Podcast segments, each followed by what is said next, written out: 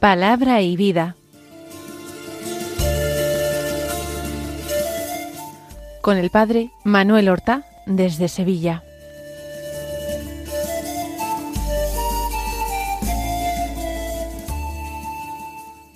En el nombre del Padre y del Hijo y del Espíritu Santo. Amén. Alabados sean Jesús y María. Muy buenos días, queridos amigos, oyentes de Radio María y seguidores del programa Palabra y Vida. Hoy es el miércoles de la trigésimo tercera semana del tiempo ordinario. Este miércoles es 22 de noviembre y en este día la Iglesia celebra la memoria de Santa Cecilia, Virgen y mártir.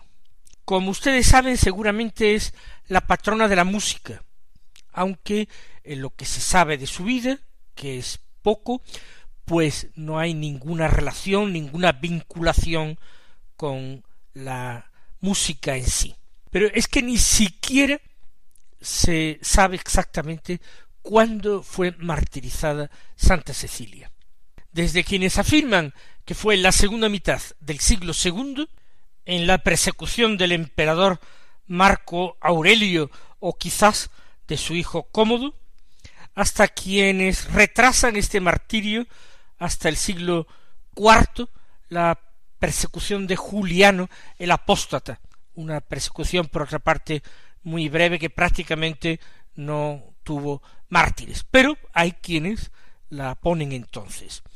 Según un relato del martirio que es posterior seguramente y que está lleno de inexactitudes y se mezcla un poco la, la fantasía y el estilo agiográfico, un relato del siglo cuarto quinto ya, pues ella se casó siendo virgen por deseo de su familia con un joven de la nobleza porque ella formaba parte de la clase senatorial de familia de senadores del imperio romano. Un joven llamado Valeriano. Y ella en la noche de bodas le pidió que no tuviera relaciones con ella a pesar de haberse casado porque había un ángel que protegía su virginidad.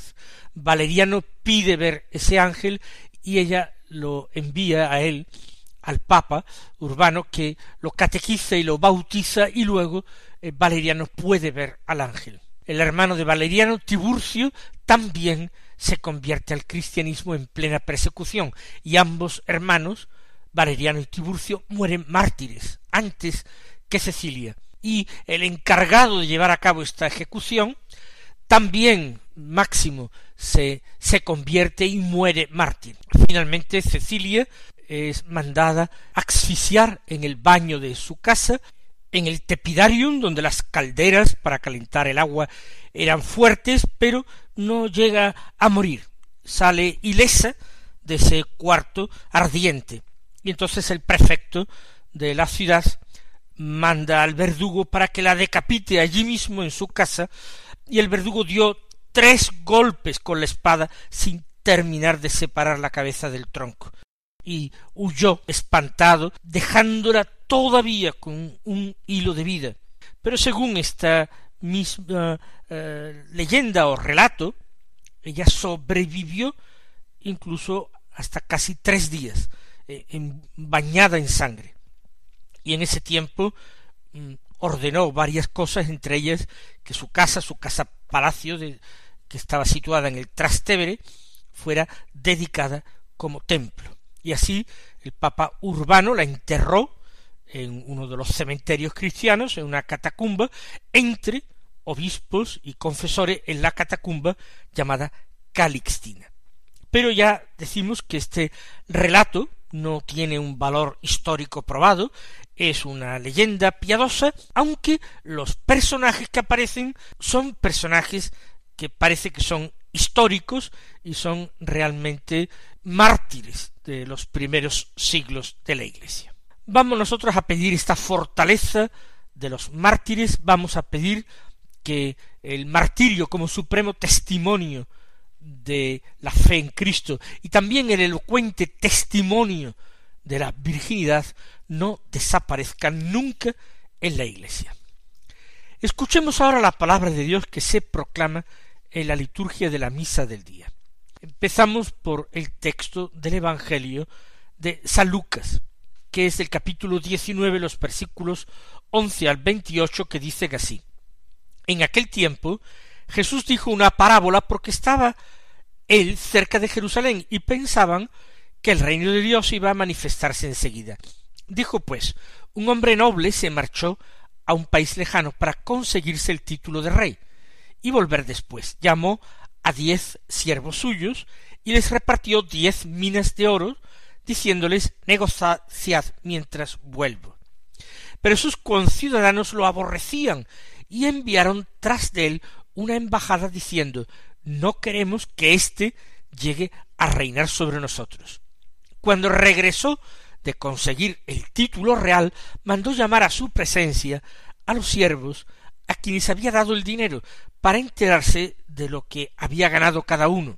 El primero se presentó y dijo Señor, tu mina ha producido diez. Él le dijo Muy bien, siervo bueno, ya que has sido fiel en lo pequeño, recibe el gobierno de diez ciudades. El segundo llegó y dijo Tu mina, señor, ha rendido cinco. A ese le dijo también Pues toma tú el mando de cinco ciudades. El otro llegó y dijo Señor, aquí está tu mina. La he tenido guardada en un pañuelo porque tenía miedo. Pues eres un hombre exigente que retiras lo que no has depositado y ciegas lo que no has sembrado. Él le dijo por tu boca te juzgo, siervo malo, con que sabías que soy exigente, que retiro lo que no he depositado y ciego lo que no he sembrado? Pues ¿por qué no pusiste mi dinero en el banco? Al volver yo lo habría cobrado con los intereses. Entonces dijo a los presentes Quitadle a éste la mina y dádsela al que tiene diez minas. Le dijeron Señor, ya tiene diez minas. Os digo al que tiene se le da, pero al que no tiene se le quitará hasta lo que tiene. Y en cuanto a esos enemigos míos que no querían que llegase a reinar sobre ellos, traedlos acá y degolladlos en mi presencia. Dicho esto, caminaba delante de ellos, subiendo a Jerusalén. Lo primero que nosotros encontramos en esta parábola de las minas es su notable semejanza con la parábola de los talentos. El esquema es el mismo, también el Señor eh, reprocha al tercero de aquellos eh, siervos suyos, diciéndole eh, podías haber entregado este dinero en el banco para que yo al volver lo hubiera cobrado con los intereses. Sin embargo, las diferencias son muy grandes, hay un tema propio, se trata de un hombre noble, la ausencia viene motivada porque va a conseguirse el título de rey, y lo que entrega eh, a sus siervos es una mina de oro a cada uno, la misma cantidad a todos ellos. Y en este caso son diez siervos suyos y les reparte diez minas de oro a cada uno. Más aún, les da un encargo muy concreto, negociad mientras vuelvo. Cosa que no hace el tercero. Mientras que la parábola de los talentos no existe esto, son tres siervos, les da de una forma desigual según la capacidad de cada uno, se marcha sin decirles nada, no se dice que sea un hombre noble y está ausente este tema de que él va a eh, tratar de ser coronado rey. Todo esto es muy distinto. Se trata de dos parábolas distintas o la misma. Vamos a distinguir. Es posible que en la predicación de Jesús, a la base de esto, esté la misma parábola. Pero nosotros no conocemos eh, directamente de labios de Jesús sus palabras, las conocemos a través de los evangelios. Esta ha sido la voluntad de Dios y el querer de Dios. Más aún, Dios ha concedido la inspiración divina a cuatro evangelistas distintos, que relatan los hechos, pero al mismo tiempo los interpretan y dan una catequesis sobre el Señor particular de cada uno. Así pues, las palabras exactas, las mismas palabras de Jesús, es muy difícil rastrearlas.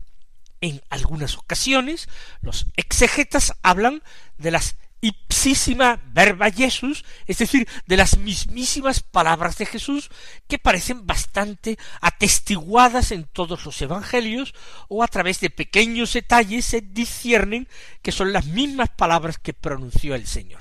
Pero en otros casos, nosotros, aun reconociendo que el origen de estas palabras debió ser el mismo, tenemos que tomar como palabra de Dios, como palabra del Señor, que entraña una enseñanza y una revelación del Espíritu, las dos versiones, cada una distinta, cada una con enseñanza diversa. Quizás Mateo, el primer evangelista, que fue además apóstol de Jesús, y que escucharía seguramente en persona estas parábolas, quizás nos dé la versión más exacta. Digo, quizás no tenemos ninguna evidencia. Y tal vez Lucas, que no conoció personalmente al Señor, que no le escuchó personalmente, sino que recogió tradiciones, escritos de eh, personas que habían conocido al Señor, pero, insisto, no lo vio ni lo escuchó personalmente, eh, los días de la vida mortal del Señor, quizás él recoge versiones que había escuchado, quizás versiones interpretadas, filtradas a través de la transmisión oral. Vamos nosotros a centrarnos en esta parábola. Hay un elemento que llama la atención, que es propio de la parábola de las minas y que está ausente en la parábola de los talentos, como hemos dicho. Y es, por una parte, que el que marcha de viaje va a estar una temporada fuera para conseguirse el título de rey. Fíjense que de alguna manera esta eh, presentación del personaje está remitiendo a la persona del mismo Cristo nuestro Señor. Él que sale del Padre, que por su encarnación desciende a la tierra y que ha venido precisamente entre nosotros para conseguir, para alcanzar el título de rey. El verbo de Dios, el Hijo único del Eterno Padre, por su obediencia absoluta al Padre, por el cumplimiento exacto de su voluntad, que constituyó su alimento y su bebida en esos días de su vida mortal, por su muerte, aceptada por amor al Padre y por amor a sus hermanos los hombres, una muerte redentora, una muerte que fue sacrificio agradable a Dios, por su resurrección es constituido Rey eterno. Precisamente el próximo domingo nosotros celebraremos la solemnidad de Jesucristo, Rey del universo. Para eso vino Él a la tierra, para ser Rey. Así lo respondió a Poncio Pilato, que le preguntó luego, ¿tú eres Rey? Y él dijo, tú lo has dicho. Yo soy Rey, para eso he nacido, para eso he venido al mundo, para ser Rey. Y el Señor muere en la cruz de una manera infamante, rechazado por su pueblo, pero con un título en la misma cruz. Este es Jesús Nazareno, el rey de los judíos. Y no se escribe solamente en hebreo, para que se enteren los judíos de quienes se afirma que es rey, sino que se escribe en latín y griego, en las lenguas del imperio, porque todo el imperio ha de conocer, todos los hombres han de conocer que ese que ha muerto es rey. Así pues, Jesús es el personaje protagonista de la parábola. Pero él, por una parte, sufre la oposición fuerte de muchos de los suyos, sus conciudadanos, los habitantes de la tierra, y al mismo tiempo pide la colaboración, la ayuda, el esfuerzo, el trabajo, la diligencia de otros, de quienes se consideran, quieren considerarse sus siervos.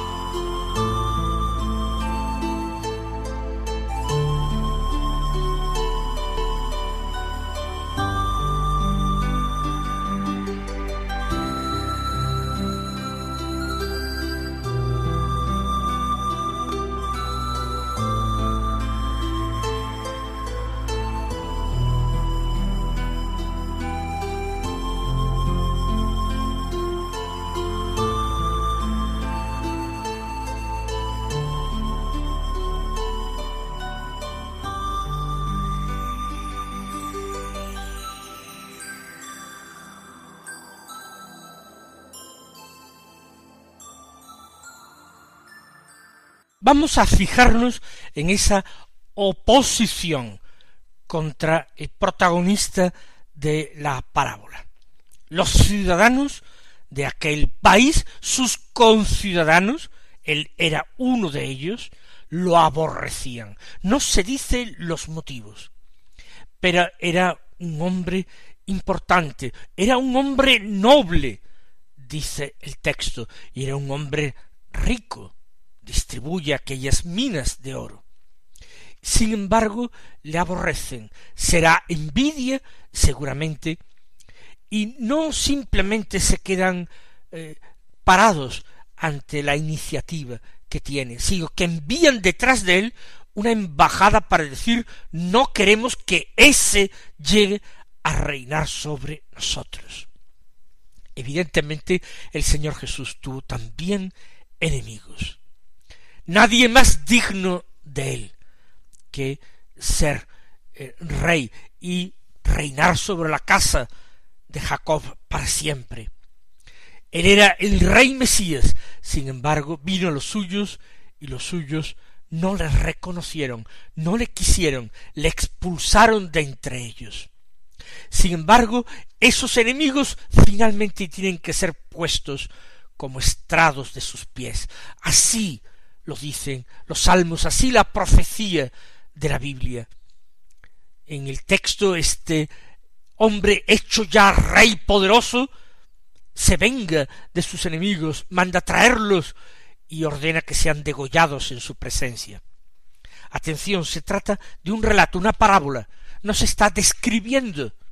Lo que sí se está hablando es de un castigo terrible que implica la muerte para aquellos que se han opuesto a tan buen y justo rey. Este es el castigo que espera a los que se le oponen. Lucas escribe su Evangelio para una comunidad que también siente presión del mundo, una comunidad que ya conoce que el mundo la odia y la persigue, una comunidad formada por aquellos que son débiles, pobres y pequeños y el mensaje del Señor para esta comunidad y para los cristianos de todos los siglos es que no deben temer, porque Él volverá un día, volverá como rey, ostentando todo el poder y toda la gloria, y Él dará su premio a los buenos y su castigo a los malos. Buenos son sus siervos, los que le obedecen, los que han trabajado, los que se han esforzado, los que lo aceptan contento como rey, a esos les dará diez veces más. Has ganado, has sido fiel en lo pequeño, recibe el gobierno de diez ciudades. Y así él dará a cada uno según sus méritos. Otro ha rendido su mina cinco, pues le dijo toma el mando de cinco ciudades. Habrá una proporción entre la recompensa y el esfuerzo y la fidelidad. Y existen dos clases de enemigos. Una es el que parecía que era su siervo, pero no era un siervo bueno, sino un siervo malo, un siervo que se condena él mismo por sus palabras, porque tiene una imagen de su Señor muy distinta a la realidad. Eres un hombre exigente, que retiras lo que no has depositado y ciegas lo que no has sembrado. Por tu boca te juzgo. Son los falsos amigos, son los que se llamaron siervos, pero no lo fueron, son los que no creyeron lo suficiente para tomarse en serio el encargo que les dio su señor, que no fue otro sino negociad mientras vuelvo. Este siervo malo había guardado la mina en un pañuelo porque tenía miedo, o al menos esa fue su excusa. El castigo quitadle la mina y dádsela al que tiene más, al que tiene diez minas. Y los otros enemigos son los que no simplemente se despreocupan, no son fieles, no escuchan sus indicaciones, no respetan sus órdenes, sino que además positivamente lo combaten, se oponen frontalmente a su voluntad.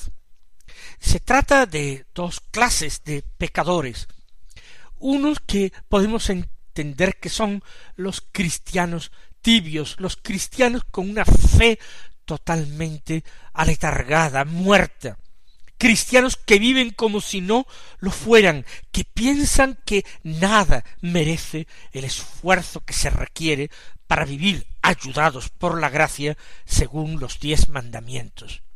Y otros son la gente del mundo, que claramente se posiciona en contra de Cristo, en contra de Dios, que hace burla de los diez mandamientos, que trata de destruir su reino, que ataca vanamente a la iglesia, que se remueve lleno de ira y de furia contra todo intento y posibilidad de glorificación de este rey.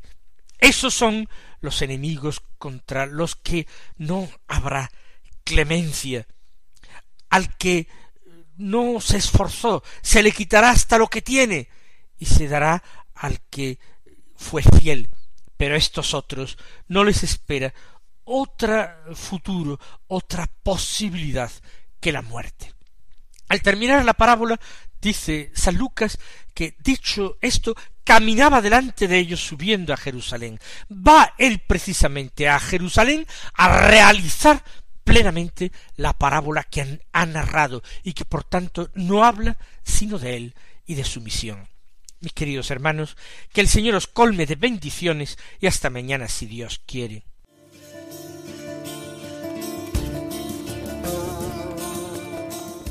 Han escuchado en Radio María Palabra y Vida un programa que dirige el padre Manuel Horta.